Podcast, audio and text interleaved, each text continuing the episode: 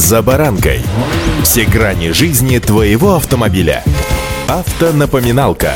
Комментарии экспертов. Советы по обслуживанию автомобилей в программе «За баранкой».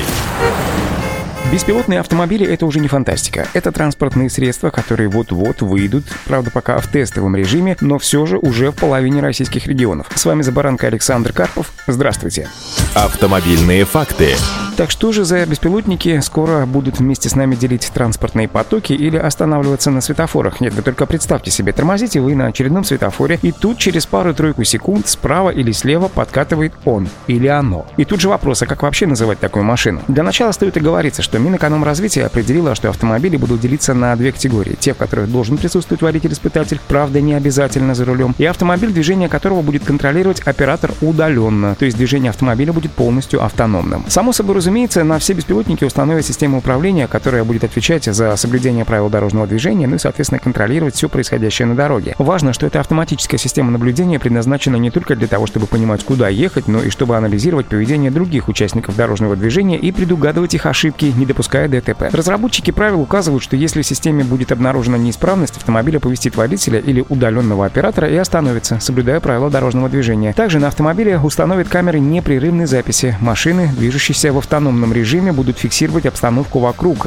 а автомобили с водителем еще и действия испытателя. Абсолютно все автомобили оформят наклейкой «Автономное вождение» в виде треугольника белого цвета с буквой «А» посередине и номер телефона компании-тестировщика автомобиля. Телефон может понадобиться, если машина попадет в аварию или нарушит правила дорожного движения. Автомобильные факты.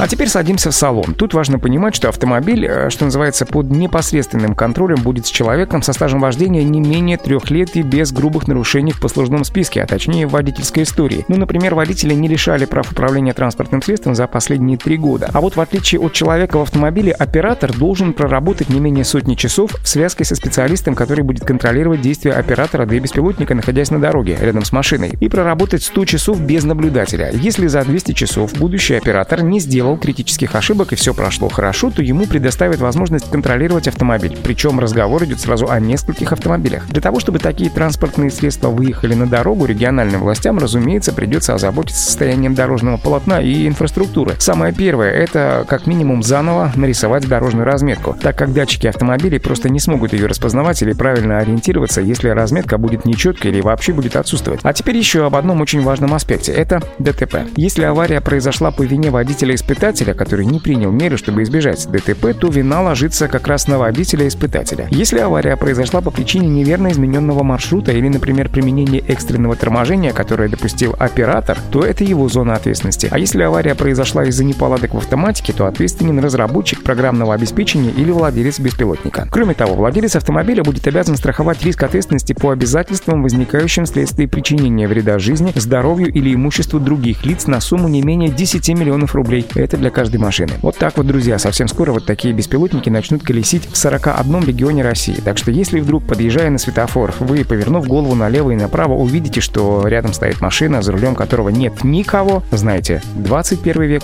вот он, рядом с вами. Посмотрите, не завидуйте и, соблюдая правила дорожного движения, движемся дальше. Удачи! «За баранкой».